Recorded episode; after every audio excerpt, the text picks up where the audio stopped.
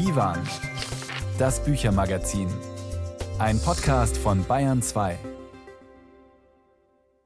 Man tut alles für das Lächeln der einen und einzigen Frau. Und was kriegt man? Das Knurren der Rezensenten.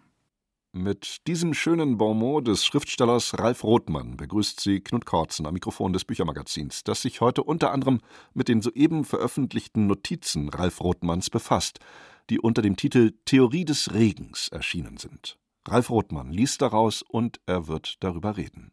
Es gibt keine objektiv guten Texte. Sie müssen dir, deinem Atem und deiner inneren Notwendigkeit aufs Haar entsprechen, dann sind sie gut. Denn aus der Spannung zwischen dem, was du willst, und dem, was die Sprache will, entsteht Literatur. Und die ist im besten Fall eine Übersetzung der Persönlichkeit in Stil. Was in alltagstaugliche Köpfe oft nicht hinein will, dass ein Lyriker zu sein kein Beruf ist, im Sinn eines Erwerbs, und sein Tun desungeachtet mehr Zeit, Energie und Ausdauer kostet als jeder Brotberuf. Der Lyriker wartet, legt aber nicht die Hände in den Schoß. Es ist ein tätiges Warten und Sammeln, ein Zuwarten, wie es früher hieß. Er lebt den Gedichten entgegen. Auch Lyrik erwartet sie in dieser Stunde.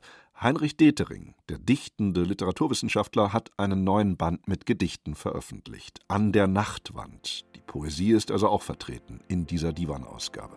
Und es geht neben anderem um den jüngsten Roman der bayerischen Buchpreisträgerin des Jahres 2020, Ulrike Dresner die Verwandelten.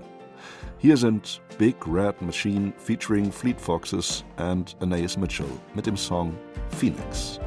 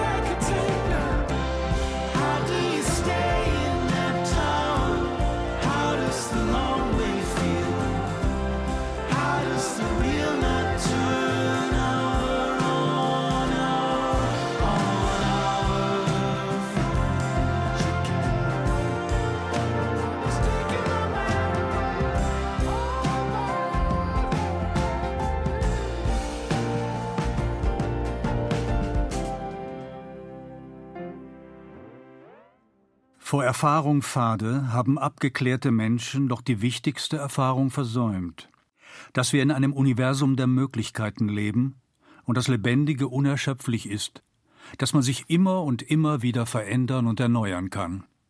Wenn es eine Pflicht für einen Schriftsteller gibt, dann die, seiner Sehnsucht zu folgen und sich nicht vor Erfahrungen zu drücken. Man muss den Lichtkreis der Schreibtischlampe nicht verlassen, wenn es nicht in einem angelegt ist, klar, es gab grandiose Stubenhocker. Aber sich vor Angst oder aus Bequemlichkeit hinter den Büchern oder in Seminaren zu verkriechen, obwohl es einen hinauszieht, das wäre Verrat am Werk, und der lässt sich am Ende nicht verbergen. Alles Künftige, und sei es noch so imposant, wird sich immer ausnehmen, als wären die Zeilen nicht richtig vollgeschrieben. Der Text ist zunächst nichts als Farbe und Papier. Erst durch die Anteilnahme des Lesenden, durch sein Vorstellungsvermögen wird er Literatur. Lesen ist schöpferische Arbeit, darum ist es oft so beglückend. Man entfernt sich von sich selbst, um sich am Ende näher zu sein als zuvor. Außerdem ist es subversiv, denn es fordert und fördert die Fähigkeit zur Abgeschiedenheit. Wer mit sich und einem Buch allein sein kann, lässt sich kaum einformen in eine besinnungslose, manipulierbare Masse. Und doch ist es manchmal deprimierend zu sehen, dass ein Mensch, auch und gerade ein professioneller Büchermensch, noch so viel lesen kann, ohne deswegen klüger und menschlicher zu werden. Notizbucheinträge des Schriftstellers Ralf Rothmann. Gedanken aus 50 Jahren, die der Autor moderner Romanklassiker wie Milch und Kohle, der Verfasser meisterhafter Erzählungsbände, jetzt vorlegt. Es sind feine Beobachtungssplitter, in denen der junge Iggy Pop im Berlin-Schöneberg der späten 1970er Jahre ebenso auftaucht wie Peter Handke in den frühen 1990er Jahren. Theorie des Regens nennt Ralf Rothmann sein gut 200-seitiges Konvolut, über das ich mit ihm vor der Sendung gesprochen habe. Schönen guten Tag. Herr Rothmann, Sie haben nie für blasierte Akademiker und Feuilleton-Fuzis geschrieben, sondern Ihre idealen Leser, so schreiben Sie, sehr früh schon waren eigentlich Mutter und Vater. Wenn schon jemanden vor Augen oder im Sinn haben beim Schreiben, dann meine hart arbeitenden Eltern, nicht diesen Literaturklüngel. Ist das bis heute so? ja, meine, meine hart arbeitenden Eltern sind leider gestorben, aber äh, es ist schon so, dass mich der ganz alltägliche Leser eigentlich am meisten interessiert. Ja, das ist das, was auch am beglückendsten ist, wenn ich Briefe von Lesern bekomme, die mir schreiben, was sie mit meinen Texten erlebt haben und die ganz und gar nicht akademisch sind. Der Titel dieser Notizen von Ihnen ist wunderbar gewählt, finde ich. Theorie des Regens. Es gibt sie tatsächlich, die ersehnte Weltformel, die alles umfassende Theorie. Der Regen kritzelt sie in die Pfützen. In so einer Formulierung, wie Sie sie da gefunden haben, erkennt man ja auch den Lyriker Ralf Rothmann, als der Sie begonnen haben. Sie sind schon ein großer Freund, vor allen Dingen des feinen Nieselregens, oder? Ja, na, wenn ich nicht nass werde, sagen wir mal so. Aber ansonsten sehe ich ihn mir gerne an, wenn er in die Pfützen kritzelt, natürlich. Ja, ja, die Theorie des Regens meint ja letztlich auch, was Sie gerade nicht gesagt haben, die Anfangszeile lautet ja Heiliger Heisenberg. Es ist eine Auseinandersetzung mit der Physik. Und Heisenberg war ja immer auf der Suche nach der Weltformel, der alles Erklärenden und hat sie zeitlebens nicht gefunden. Und äh, dennoch ist sie ja da. Und äh, das war der Ausschlag, dass der Regen und der Wind, die wüssten wahrscheinlich besser als Heisenberg, was die Theorie des Regens, die Theorie des Universums ist. Und Ihr schreiberisches Ideal besteht schon darin, so schreiben zu können, wie der Regen fließt. So ungefähr drücken Sie es aus. Ja, das ist ein frommer Wunsch natürlich, denn es fließt ja selten wirklich längere Zeit beglückend. Ja, also irgendjemand hat mal gesagt, die erste Zeile ist ein Geschenk.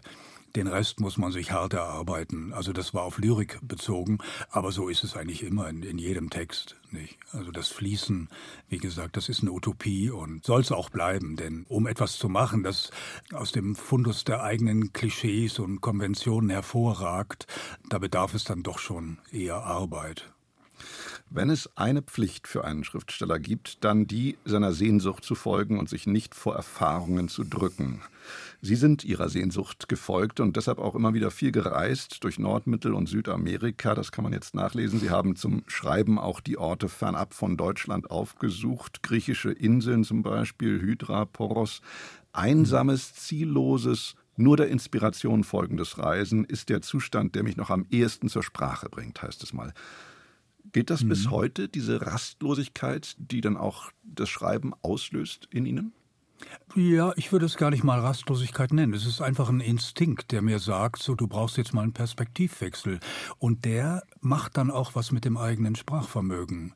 Der Ortswechsel ist für mich immer enorm wichtig. Ich komme ja immer wieder zurück nach Berlin, aber die ersten Fassungen eines Buches oder eines Textes schreibe ich meistens erstmal woanders meistens am Meer übrigens, ja, indem ich den Horizont vor Augen habe, weitet sich auch in mir was und dann schreibe ich die erste Fassung und arbeite sie dann manchmal jahrelang in Berlin aus. Ja, aber es ist schon sehr wichtig, ja, diesen Ortswechsel brauche ich. Im September sind Sie in München. Dann nämlich wird Ihnen der Thomas Mann Preis 2023 verliehen. Ihr Verhältnis zu Thomas Mann scheint allerdings ähnlich prekär zu sein wie das Peter Handkes äh, zu Thomas Mann. Der sprach, als er den Thomas Mann-Preis seinerseits 2008 erhielt, von einem Scheißpreis. Ich war damals dabei in der Bayerischen Akademie der Schönen Künste und von einer Mischung zwischen Bewunderung und Grausen beim Werk von Thomas Mann. In Ihren Notizen nun findet sich folgender Eintrag zu Thomas Mann. Ich darf das kurz mal vorlesen. Manchmal kommt einem Thomas Mann in seiner hohlen Gravität wie der traurige und verklemmte Angestellte seiner eigenen Prosa vor. Jedes stilistische Straucheln wirkt bei ihm gleich peinlich, wie eine doppelte Bügelfalte, während es bei Heinrich Mann, dem eigentlichen Genie, Teil seiner Vitalität ist, ja, diese noch betont, einer Vitalität, die ihn mehrfach mit Recht schreiben lässt, seinem Bruder würde mal eine Nacht im Puff gut tun. Zitat Ende. Sind Sie ein Thomas Mann-Preisträger wider Willen? Nein, nein, ganz und gar nicht. Im Gegenteil, ich bin Thomas Mann sehr dankbar, auch wenn das jetzt in dem Zitat nicht so klingt. Denn was gerade angedeutet wurde, stimmt ja. Jeder hat ja ein zwiespältiges Verhältnis zu Thomas Mann. Nicht einerseits diese gebügelte Bürgerlichkeit, aber andererseits auch dieses unfassbar anrührende in seiner Sprache, in seinen Sätzen, ja. Also Thomas Mann zum Beispiel, darin besteht ja auch die Faszination dieses Autors. Thomas Mann war ganz und gar kein feinsinniger Autor. Aber er gibt seinen Lesern das Gefühl, feinsinnig zu sein. Und das erklärt die Faszination, die er ausübt. Und wenn ich jetzt von mir sprechen darf, dann war es so, dass Thomas Mann der erste Autor überhaupt war, den ich bewusst gelesen habe. Und ich habe mir damals, es gab ja keinerlei Schreibschulen und ich habe mir das Schreiben selbst beibringen müssen. Da habe ich mir den Tonio Kröger vorgenommen und habe wirklich buchstäblich Silbe für Silbe analysiert, wie er das da gemacht hat. Insofern bin ich Thomas Mann enorm dankbar und lese auch heute immer wieder seine Bücher. Ja, mit so einer Mischung aus Freude, manchmal Grausen, aber im Grunde genommen doch immer mit Interesse. Mit Vorbildern, so schreiben Sie, täten Sie sich eh eher schwer. Aber Peter Handke ist schon so eines, wenn ich da an die Auftakterzählung Abschied von Montparnasse aus Ihrem Band Shakespeares Hühner denke. Da haben mhm. Sie dem Pariser Waldpilzesammler Peter Handke ein Denkmal gesetzt, ein kleines. 2011 erschien diese Geschichte und wie man jetzt in Ihren Notizen nachlesen kann, sind Sie Peter Handke, der Ihre Prosa ja genauso preist wie Sie die seine, 1992 selbst begegnet in Chavy. Er hat sich nicht nur eine frische Geistesgegenwart, er hat sich eine ganz reine Kindlichkeit bewahrt, ein Staunen über den vagen Glanz der Nebendinge und sein blauer Blick lässt jede Abgeklärtheit stümperhaft aussehen. Zitat Ende. Handke mhm. ist ja auch immer schon ein großer Tagebuchschreiber gewesen. Gehören seine Notizbücher auch zu Ihren Herzensbüchern? Das erste, das erste war ja auch eine Sensation seiner Zeit. Ich weiß nicht mehr in welchem Jahr das erschienen ist. Äh, das Gewicht der Welt. Das ist damals im äh, Residenzverlag erschienen, glaube ich, und äh, das war schon eine Sensation, denn da hat einer das Wagnis unternommen, alles, was ihm zustößt, unmittelbar, augenblicklich in Sprache zu verwandeln. Und das hat er bravourös gemacht, anrührend gemacht. Das, das war schon eine Offenbarung. Aber das ist, glaube ich, schon 30 Jahre her, nicht? Also, und meine Verehrung für Peter Handke, für die frühen Bücher, die ich ja auch in diesem Notizbuch erwähne, die hat dann deutlich nachgelassen, als er dann seine serbischen Schafsmucken kriegte, ja. Da, da war dann bei mir äh, auch irgendwann mal Schluss. Ne? Das, das ging da nicht mehr. Sie haben neben vielen Romanen, zuletzt Ihrer Romantrilogie über die Zeit des Zweiten Weltkriegs und die Nachkriegszeit, auch immer wieder Erzählungen veröffentlicht. Hotel der Schlaflosen heißt Ihr zuletzt veröffentlichter Band, mhm. den, ein grandioses Buch. Erzählungen, so schreiben Sie in Ihren Notizen, besäßen eine tiefere Wahrheit als Romane. Sie offenbarten auch mehr über äh, deren Verfasser. In Erzählungen kann ich noch am ehesten wirklich sagen, was mir auf der Seele liegt, so schreiben Sie es. Das müssen Sie erklären. Warum ist das so? Was macht diese Gattung attraktiver als den Roman für Sie? Na, ich würde es nicht unbedingt attraktiver nennen, aber es ist so, das Naturell des Autors ist natürlich viel, viel durchscheinender in Erzählungen. Sie können ja, ein, ein Roman übernimmt irgendwann mal die Regie. Da können Sie als Autor noch so sehr dagegen anstrampeln. Irgendwann entwickelt der Roman eine, eine innere Notwendigkeit und nimmt eine Richtung, an die Sie möglicherweise überhaupt nie gedacht haben. Und dann kann es natürlich sein, äh, dass der Roman grandios ist, aber was Ihre Intention betrifft, ist er mal wieder haarscharf am Leben vorbeigeschrieben. Das kann passieren. Bei der Erzählung ist es nicht so. Die Überschaubarkeit einer Erzählung, die ist eigentlich, die, die, ja, wie soll ich sagen, die lässt keinen Kunstwillen zu. Sie haben diese, eine Vorstellung, wie diese Erzählung aussehen soll und der folgen sie und da die Distanz ja eine naturgemäß kurze ist, verwirklicht sich das auch manchmal. Also ich finde, Erzählungen schreiben manchmal befriedigender, als einen Roman zu schreiben. Selbst ein sehr gelungener Roman ist am Ende dann doch nicht so beglückend wie eine gelungene Erzählung. Für mich persönlich gilt das aber nur. Ja. Jetzt sind das Notizen aus 50 Jahren, aus denen Sie dieses Buch kompiliert haben, aus, glaube ich, 36 Bänden. Ist Ihnen da die Auswahl schwer gefallen? Äh, nein, die ist nicht sonderlich schwer gefallen. Ich hab, bin erstmal chronologisch vorgegangen. Es ist ja so, dass ich diese Notizen gemacht habe, um sie später mal in Romanen und Erzählungen zu verwenden. Und ich habe dann auch immer brav ein Häkchen hinter die Notizen gemacht, die ich verwendet hatte. Und dann kriegte ich eine Anfrage von einem Literaturarchiv und die wollten gerne meinen, ich wusste gar nicht, dass es so ein Wort gibt, meinen Vorlass haben. Das machte mir dann klar, dass ich um Gottes Willen, jetzt werde ich ja schon 70, ja, die wollen schon meinen Vorlass, das ist ja schon der halbe Nachlass, ja, und äh, und daraufhin habe ich das mal durchgesehen und da habe ich gesehen, da sind so viele schöne, lesenswerte Stellen darin.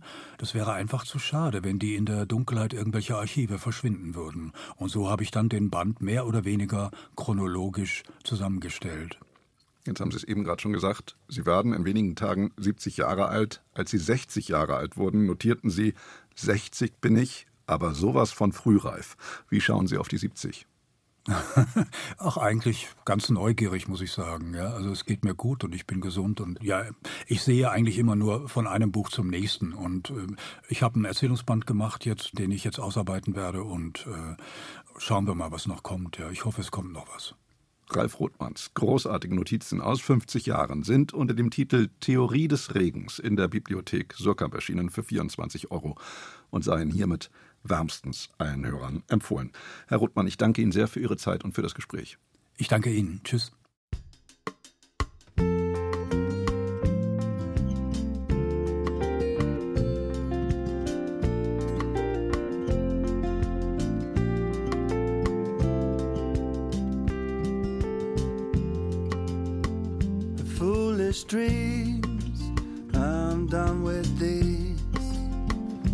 Childish things. I've set them free, filed them away in the past.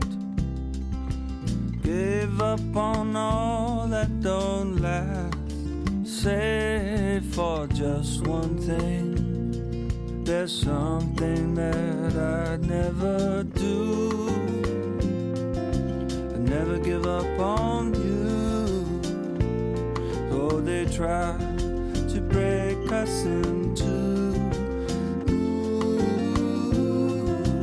Never give up on you, darling. Whatever they do, never give up on you. Because I know you do the same for me. Never give up on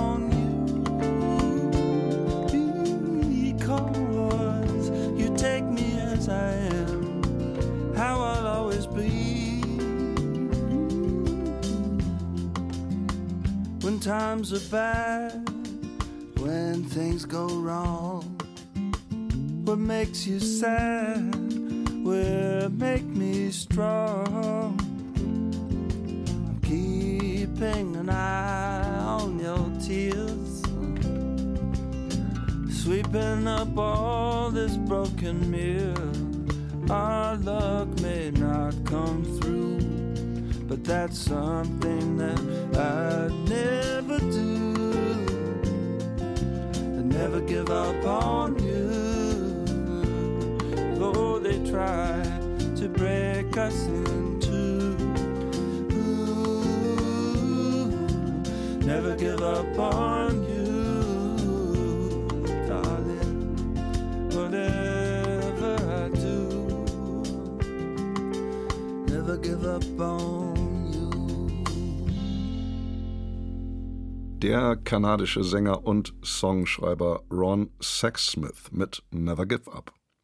Sie hören Bayern 2, das Büchermagazin Divan. Meinen nächsten Gast hat Hans Magnus Enzensberger mal einen Poesiekopf genannt, ja einen Radiokopf, der sehr viele Empfangsmöglichkeiten hat. Zum Glück hatte Heinrich Detering, der Lyriker und Literaturwissenschaftler, auch die Möglichkeit, in den Sender zu kommen, um über seinen neuen Gedichtband zu reden. Der heißt An der Nachtwand und Heinrich Detering hat ihn diese Woche erst im Münchner Lyrikkabinett vorgestellt. Herzlich willkommen auf dem Divan, Heinrich Detering. Vielen Dank. Sehen Sie sich gut getroffen in diesem Antennenbild Enzensbergers vom Radiokopf? Muss ein Lyriker stets auf Empfang gestellt sein? Mir hat diese Formulierung gut gefallen und ich würde mich gern darin wiedererkennen, ja. Und es schadet sicher nicht, immer auf Empfang geschaltet zu sein, um nicht immer nur in sich selbst hineinschauen zu müssen.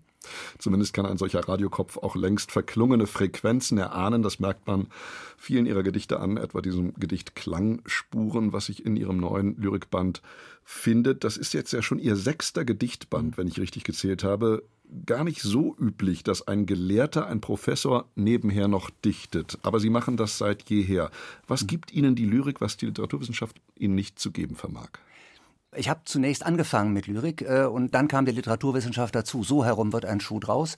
Und ich finde bis heute, dass beides, das Produzieren von literarischen Texten und das analytische Nachdenken über literarische Texte sich gegenseitig sehr gut tut. Eine Paarung, die in angelsächsischen Ländern auch viel gewöhnlicher ist als noch immer, glaube ich, in Deutschland, obwohl hier die Verkrampfung auch sehr nachgelassen hat in den letzten Jahren.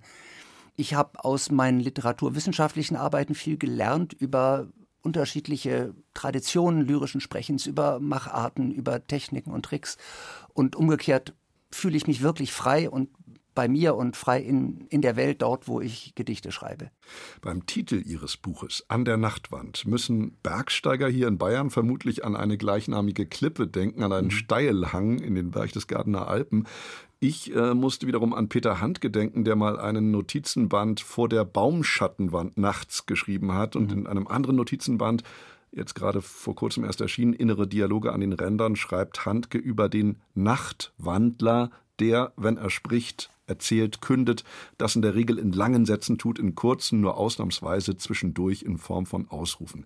Was hat es mit diesem Titel An der Nachtwand auf sich? Sind Sie selbst ein Nachtwandler? Nein, es hat mit dem Nachtwandeln gar nichts zu tun und auf die Notiz äh, von Antke bin ich erst aufmerksam gemacht worden, als ich den Titel für meinen Band schon festgelegt hatte. Die Nachtwand, die ich meine, ist tatsächlich eine Wand, die in der Nacht ist, die die Nacht selber ist. Ein, ich meine, ein Zustand, den ich in eine Raummetapher bringe. Ein Zustand, den, glaube ich, jeder Mensch irgendwann schon mal erlebt hat und nicht gern wieder erleben würde. Nachts in der Wand zu stecken, eingemauert zu sein in dieser Wand aus Nacht, mit dem Gefühl, dass das jetzt so bleibt und sich nie mehr ändert. Dazu haben Sie auch ein Gedicht geschrieben, Klausur, das ich Sie bitten würde, zunächst mal zu lesen. Klausur. Die Folterkammer zwischen Nachtwand und Nachtwand öffnet sich um sechs. In 18 Stunden zwischen Nachtwand und Nachtwand schließt sie sich wieder. Vielen Dank.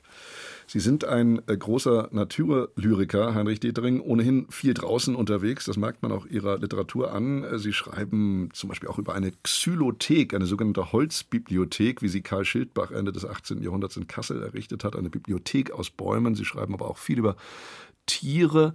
Und es gibt da auch Gedichte in Ihrem jüngsten Band über Fabelwesen oder halb Tier, halb Menschwesen wie Undine eines ist. Vielleicht setzen wir gleich mit Undine fort. Ja, wenn man in der Nachtwand steckt und sich nicht bewegen kann, dann steigen Träume auf und in den Träumen verändern sich die Gestalten der bekannten Figuren. Hier zum Beispiel die der Undine, die den Märchenfilm rückwärts laufen lässt. Undine. Mit dem Öffnen der Tür beginnt der Film, rückwärts zu laufen. Noch hat niemand sie erblickt, so gleitet sie, ungesehen zurück in die kühle Nachtluft, die Holzstufen hinab, dann den Kiesweg rückwärts über den Parkplatz, die Landstraße, die Uferwiese hinter der Landstraße, durch das dichter stehende Schilf, das sie erst abhält, dann rücklings einsaugt, immer rückwärts, während das Wasser ihr in die Schuhe läuft, die Hosenbeine durchnässt, den Po, den Bauch erreicht, während sie mit Schwimmbewegungen beginnen könnte, der Pullover vollgesogen ist, das Haar während sie schwimmen sollte, nicht schwimmt, schwimmt. Vielen Dank. Ja, bei Undine denkt man natürlich automatisch ans Wasser. Äh, am Wasser gebaut im übertragenen Sinne sind viele ihrer jüngsten Gedichte, weil sie nun einmal im hohen Norden auch vielfach spielen, in Grönland, Island, Dänemark, auch im Baltikum.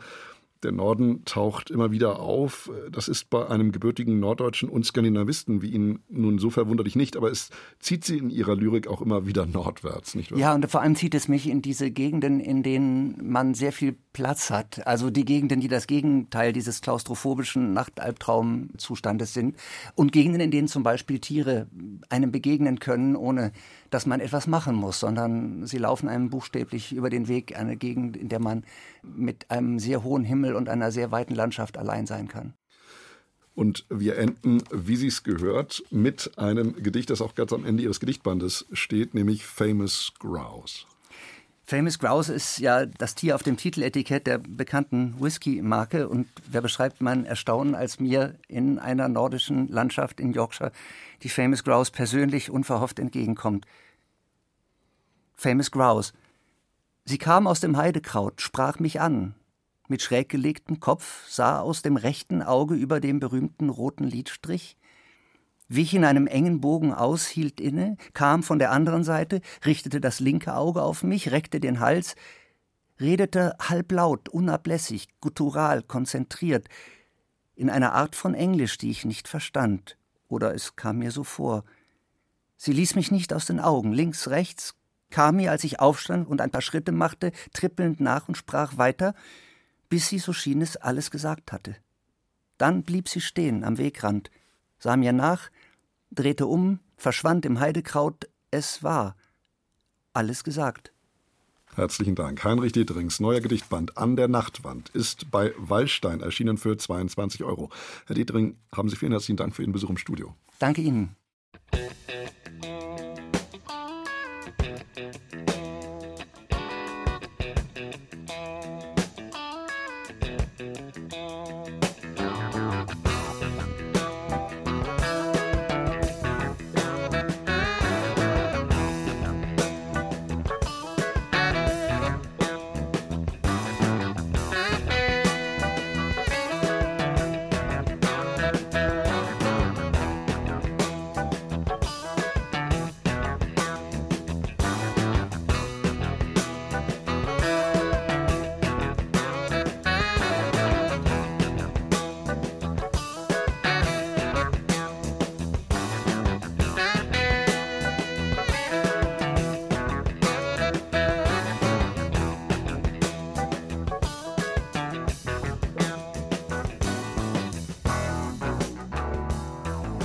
Und wir kommen jetzt zu einer gebürtigen Münchnerin, die schon viele Romane geschrieben hat. Spiele zum Beispiel war ein Roman über die Olympischen Spiele in München. 2020 dann erschien Ulrike Dresners mit dem Bayerischen Buchpreis ausgezeichnete Biografie Romancée Schwitters über den Dadaisten und Exilanten Kurt Schwitters. In diesem Frühjahr nun hat sie mit Die Verwandelten ein weiteres voluminöses Werk vorgelegt. Erneut wie schon 2014 in ihrem Roman Sieben Sprünge vom Rand der Welt eine literarische Tiefenbohrung in die Zeit des Zweiten Weltkriegs und deren Folgen für die Kinder und Kindeskinder der Kriegsgenerationen. Die Hunde der Erinnerung, von denen in diesem Buch die Rede ist, suchen die Figuren dieses Romans, die Verwandelten, bis in unsere Gegenwart heim.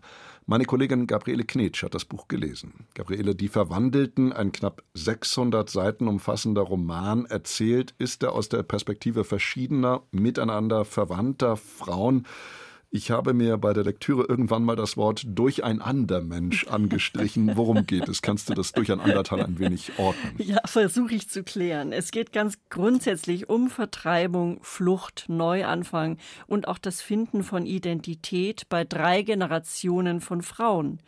Dresner erzählt die Geschichte zweier Familien in der Zeit vor, während des Nationalsozialismus und danach. Der Roman spielt an zwei Orten. Einmal in Sollen bei München und in Breslau, das heute in Polen liegt.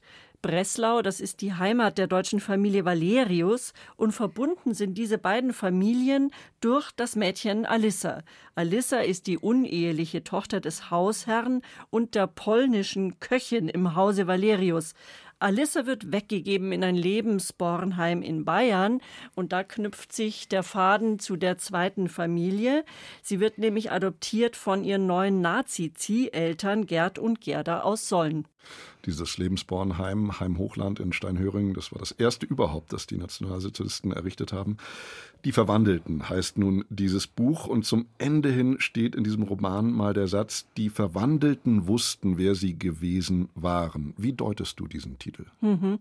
Also sie bezieht sich ja explizit auf ein Zitat aus den Metamorphosen des Ovid und eine Verwandlung machen in ihrem Buch die zwei Hauptprotagonistinnen durch. Einmal Alissa, die uneheliche Tochter des Hausherrn, und Walla, das ist die leibliche Tochter des Herrn Valerius, Alissas Halbschwester.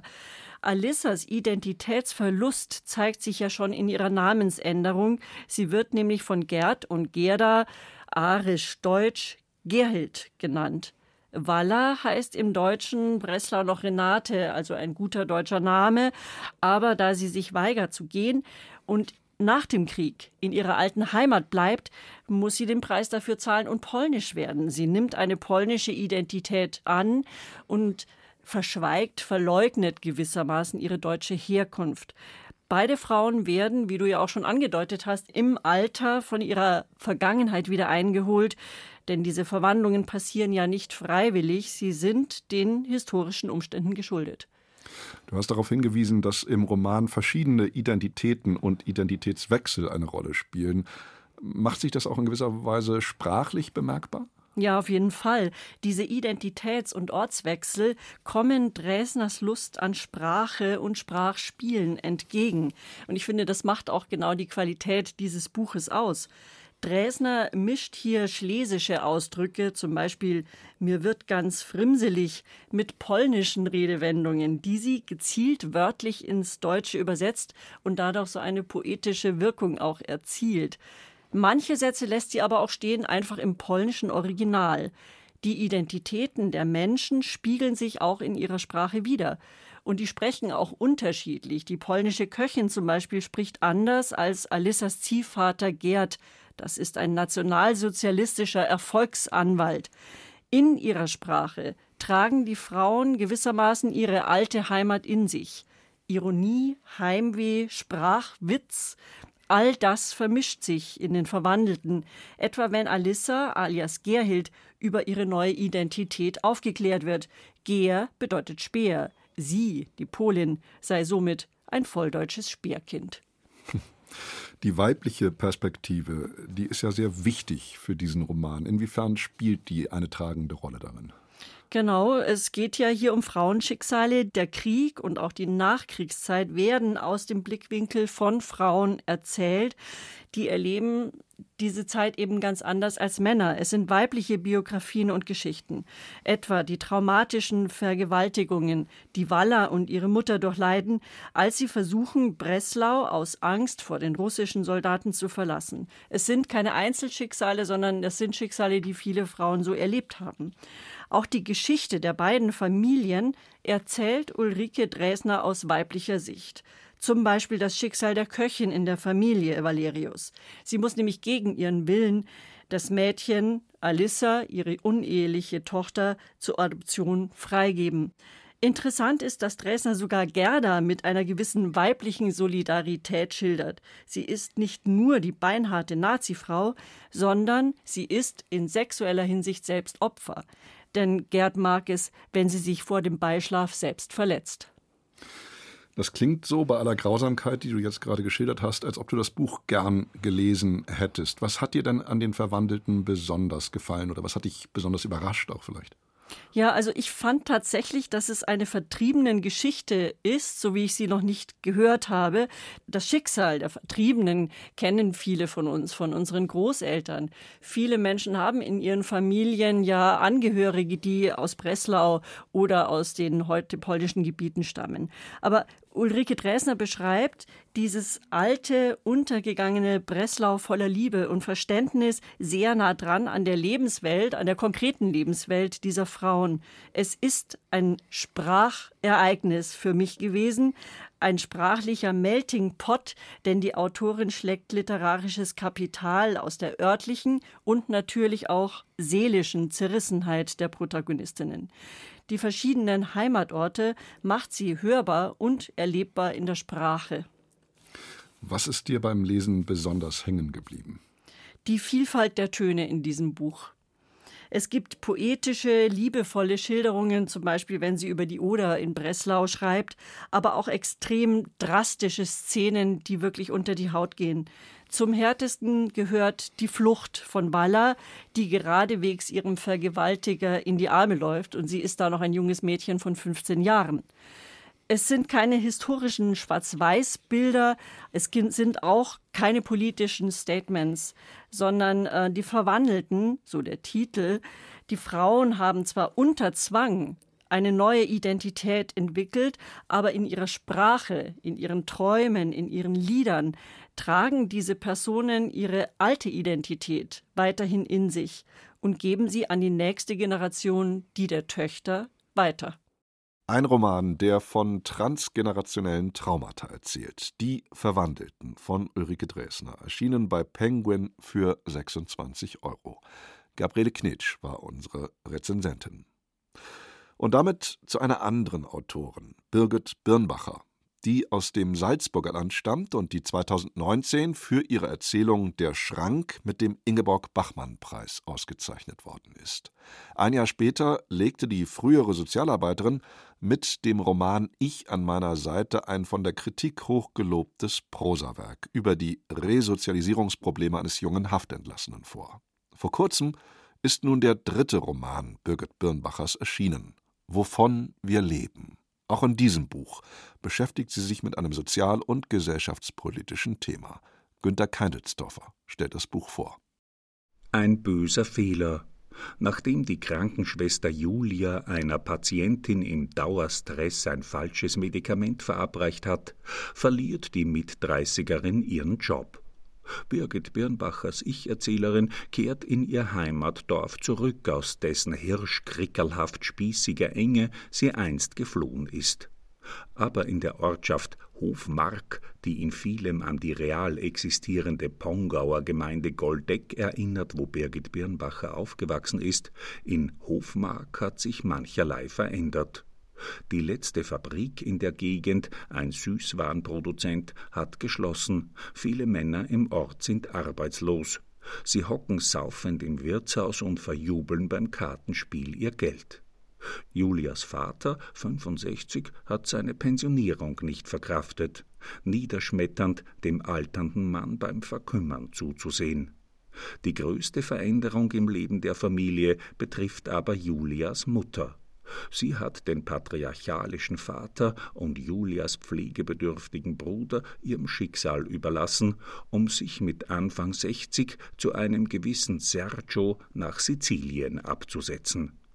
Ein breites Potpourri an Themen, die Birgit Birnbacher da anschlägt, aber alle haben sie einen gemeinsamen Nenner. Also diesmal war für mich klar, es sollte ein Roman über Arbeit werden. Das Thema Arbeit hat mich sehr beschäftigt über viele Jahre und gleichzeitig habe ich auch beobachten können, was sich in der Gesellschaft gerade tut in diesem Bereich und wie viel sich da im Augenblick verändert, auch verschärft durch die Corona-Pandemie aber nicht nur, sondern auch im Hinblick auf die Geschlechterverhältnisse und die Familien. Und ich glaube, das Thema Arbeit, das bringt es so mit sich, dass wir ganz schnell auch kommen zu Familie, dass wir ganz schnell kommen zu Generationen und auch zu Beziehungen. Und so ist es doch eine ganz schöne Bandbreite an Themen auch geworden, ja. Birgit Birnbacher demonstriert in ihrem Roman, wie realistisches Erzählen in den 2020er Jahren aussehen könnte und kann. Die 38-Jährige schreibt nüchtern und präzise, eindringlich und dramaturgisch nachvollziehbar, empathisch, aber nicht pathetisch. Die Biografien der einzelnen Dörflerinnen und Dörfler werden nicht auserzählt, manches wird nur angedeutet, vieles bleibt unausgesprochen. Ich finde eigentlich, es ist ein bisschen so wie mit der Sprache am Dorf, ja.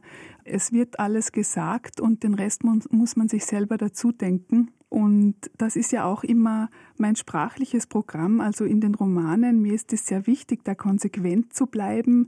Ich bin nicht die große Auserzählerin, die einem alles von vorne bis hinten auftischt und zu Ende erzählt. Also mir ist es immer wichtig, die Verhältnisse zwischen den Menschen zu zeigen und zu zeigen, wie sprechen sie, wie gebärden sie sich, wie verhalten sie sich, aber nicht alles zum Ende zu erzählen, ja. Es sind gewichtige Themen, Gegenwartsthemen, die Birgit Birnbacher in ihrem Roman verhandelt. Was macht Arbeitslosigkeit mit Menschen? Wie verhalten sich Lohn und Care-Arbeit zueinander? Und warum bleibt ein Großteil der unbezahlten Reproduktionsarbeit immer noch an Frauen hängen? Ja, ich glaube, dass das generell ein Thema ist, das eben gerade in unserer Gegenwart neu ausverhandelt wird. Also dieses ganze Thema der Sorgearbeit.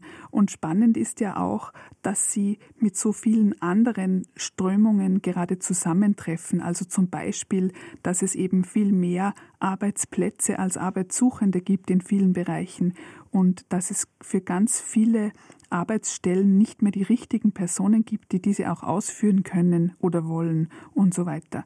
Und ich glaube, da hat sich jetzt ganz viel beschleunigt durch die letzten Jahre, die wir erlebt haben und das beschleunigt sich weiterhin und deshalb ist das, glaube ich, auch ein Thema, das gerade sehr viele interessiert und eben das spiegelt sich dann auch wieder in der Literatur. Birnbacher hat keine sozialwissenschaftliche Seminararbeit geschrieben, sie löst die gesellschafts- und sozialpolitischen Fragestellungen ihres Buchs in einer überzeugenden literarischen Erzählung auf. Die Entwicklung der Birnbacherschen Protagonistin wird psychologisch plausibel geschildert. Auf den Schock der Kündigung und den Ärger über den wehleidigen Vater folgt ein langsames psychisches Darappeln das freilich wiederum in neue Konflikte mündet. Auch in ihrem jüngsten Roman verhandelt Birgit Birnbacher, wie in früheren Büchern, das aufregendste und herausforderndste, was es gibt, das ganz normale Leben.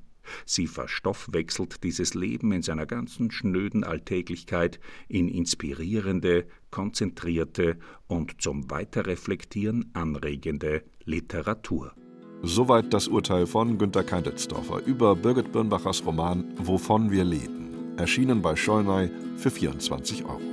Das hier ist der Amerikaner Aaron Asp, der kleine Städte liebt.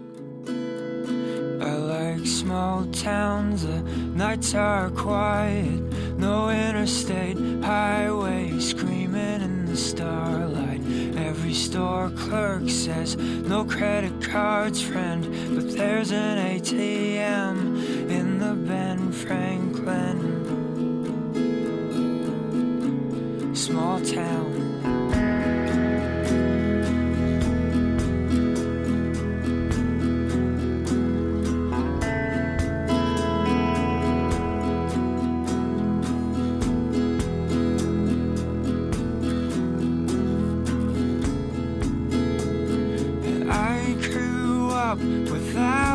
Hello.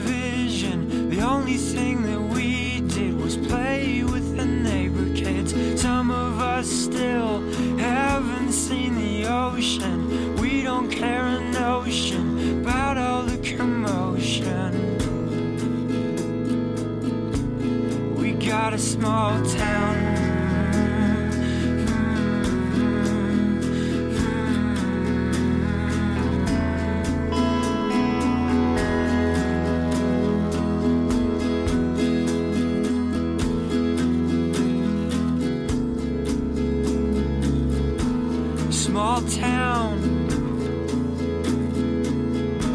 Small town. My dad said, kids, listen to your mother. Treat her like you love her. Look out for each other. Some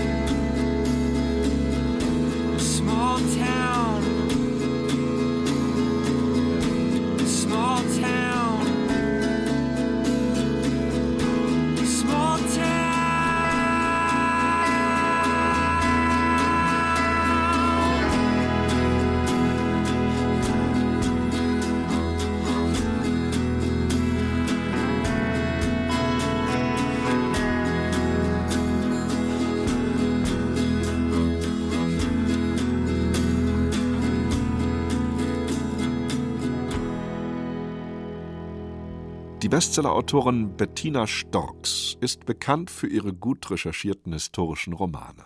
In ihrem Hörbuch Die Kinder von Beauvalon geht es um eine deutsch-französische Geschichte nach wahren Begebenheiten. Bettina Storks beschreibt darin, wie mutig sich manche Menschen für andere einsetzen, was ein Überleben im Versteck tagtäglich bedeuten kann und wie die französische Resistance im Untergrund arbeitete, wie man mit der Vergangenheit im Nachkriegsdeutschland umging. Für Christina Dumas ist Die Kinder von Beauvalon das Hörbuch der Woche. Das Vergessenwollen verlängert das Exil. Und das Geheimnis der Erlösung heißt Erinnerung. Talmud. Prolog. Sulzburg in Südbaden. 22. Oktober 1940. Obwohl es nicht sehr kalt war, stand Lili Blum mit zitternden Knien in der Morgendämmerung auf dem Marktplatz. Ein Befehl hatte heute Morgen die verbliebenen 27 Mitglieder der jüdischen Gemeinde von Sulzburg nahezu zeitgleich erreicht. Sie haben zwei Stunden Zeit bis zur Abfahrt. Einen Koffer pro Person. Eine Decke, etwas Reiseproviant, 100 Reichsmark. Es geht auf Reisen, meine Herrschaften. Unter den jüdischen Verschleppten befindet sich auch Lilly Blum. Agnes kann sich noch von ihrer Freundin verabschieden. Die beiden Kinder versprechen sich, dass sie sich wiedersehen werden. Viele Jahre vergehen, Agnes hat von Lilly nie mehr wieder was gehört.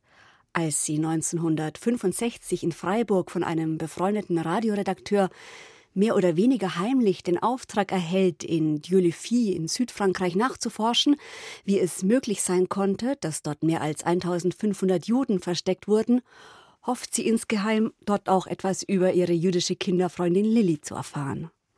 Beherzt nahm sie das halbe Foto aus ihrer Arbeitsmappe und reichte es Madame Defour. Lilly Blum. Sie war meine Freundin. Kennen Sie das Mädchen? Wurde es hier bei Ihnen in Sicherheit gebracht? Bettina Storks erzählt in unterschiedlichen Erzählsträngen und klar abgesetzten Kapiteln die Geschichte verschiedener Personen. Agnes, Hörfunkjournalistin in Freiburg, tut sich schwer, im Nachkriegsdeutschland einen Sendeplatz über die Verschleppung der jüdischen Bevölkerung aus Südbaden zu bekommen. Die wichtigen Posten ihres Senders sind von alten Nazis besetzt. Das Interesse an der Aufarbeitung der Geschichte ist nicht groß. Agnes reist trotzdem nach Dieulefit. Dort erfährt sie von den vielen jüdischen Kindern, die in der Schule Beauvallon versteckt wurden und so überlebten. Jolie, eine 28-jährige Französin, spielte bei der Rettung der jüdischen Kinder eine Schlüsselrolle. Die im französischen Widerstand aktive Frau brachte Lilly vom Lager Gurs nach Dieu-le-Fille und riskierte dabei ihr Leben. Lilly, Dieu-le-Fille 1942. Es gab ungeschriebene Gesetze in Beauvallon. Gesetze, die laut den Erwachsenen der inneren Balance dienten und solche, die einzig zum Überleben wichtig waren. Lebenswichtig hingegen war das ungeschriebene Gesetz, sich zu verstecken, und zwar nach einer strengen Vorgabe, die dem Schutz der Gemeinschaft diente. Die Kinder von Beauvallon hatten ganz nebenbei gelernt, auf Veränderungen zu achten, in vertrauten Gesichtern zu lesen, ob irgendwo eine Bedrohung lauerte. Man übte Gefahrensituationen. Das Szenario war stets dasselbe. Die Vichy-Polizei kam zur Kontrolle oder schlimmer die Bosch. Die Autorin Bettina Storks ist bekannt für ihre akribischen Recherchen. Sie war vor Ort in Dieulefit und traf Augenzeugen. Das Hörbuch, das auf wahren Geschichten beruht, besteht vor allem aus Dialogen und Szenen. Die szenische Darstellung gelingt Bettina Storks ausgezeichnet. Jeder einzelne Charakter wird lebendig. Die Schauspielerin und Sprecherin Tessa Mittelstadt ist für die zehnstündige Lesung eine grandiose Besetzung, denn sie interpretiert alle Figuren, ob Vichy-Polizist, Helfer der Resistance, Redakteure des Freiburger Senders und die vielen anderen Charaktere nuanciert, setzt jede Figur auch stimmlich ab, ohne künstlich zu wirken. Das zehnstündige Hörbuch Die Kinder von Beauvallon ist ein ergreifendes Hörbuch, das aufgrund seiner historischen Thematik unter die Haut geht. Die Kinder von Beauvallon ist im Audioverlag erschienen. Der Hörbuchtipp von Christina Dumas. Und damit sind wir schon fast wieder am Ende unseres Büchermagazins angelangt. Und am Ende steht auch heute unser literarisches Rätsel. In der letzten Ausgabe suchten wir nach Josef von Eichendorffs Aus dem Leben eines Taugenichts. Verena Leidl aus Gerbrunn hat's gewusst. Gratulation, Ihr Wunschbuch geht Ihnen zu. Heute nun suchen wir nach der Figur aus einem französischen Roman, so viel sei gesagt. Erraten Sie, wer hier in die Droschke steigt? Servus, ich bin's, die Walli. Wo darf's denn hingehen? Zur italienischen Komödie. Da ist mir ja wieder ein Meisterstück gelungen. Ja, schön, Sie wiederzusehen, Madame. Pomosa war. Haben's gute Laune? Ja.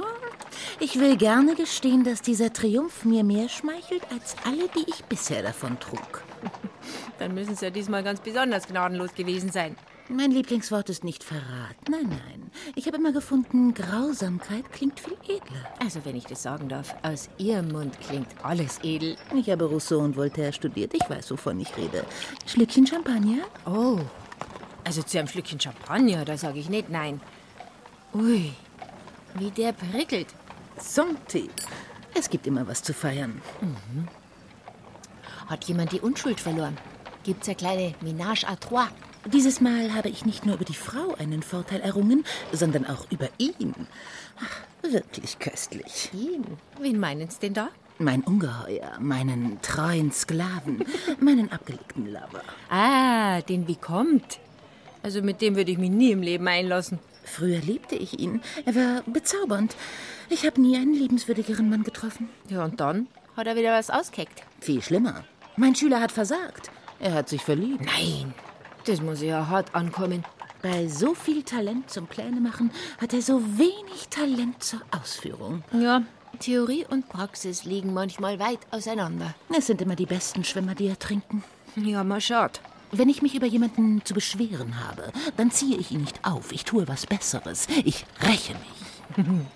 Eine nachhaltige Strategie, Madame. Sein Drohbrief hat mich nicht im geringsten eingeschüchtert. Wissen Sie, warum ich mich nicht wieder verheiratet habe? Mhm. Damit mir über mein Tun und Lassen niemand etwas zu sagen hat. Absolut. Brrr. Da wär wir. Ui, ich glaube, die singen schon im Theater. Er soll in einem Duell den Tod finden. Ich habe bereits alles arrangiert. Sie haben's gern gefährlich, oder? Mein neuer Liebhaber wird sich darum kümmern. Ah, wer ist denn der Glückliche? Der Mann genießt das Glück, das er empfindet, die Frau das Glück, das sie verschafft.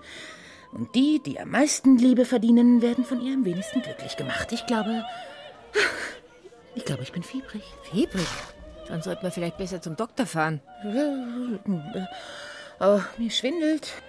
Hoffentlich sonst nicht die Blattern. Dann brauchen sie Medizin. Die Liebe ist wie Medizin. Sie ist die Kunst, die Natur zu unterstützen. Erraten, nach wem gesucht ist? Ihre Antwort schicken Sie bitte per Postkarte an den Bayerischen Rundfunk. Redaktion Kultur aktuell, Divan 81011 München oder an divan.bayern2.de. Vergessen Sie bitte nicht, uns Ihr Wunschbuch aus dieser Sendung zu nennen. Im Namen des Teams Dank fürs Zuhören, Knut Kortzen. Und wir verabschieden uns heute mit einem Dreizeiler von Heinrich Detering. Mit seinem Gedicht zum Ausgang. Exit. Schöner Stolpern, leichter fallen, stiller liegen.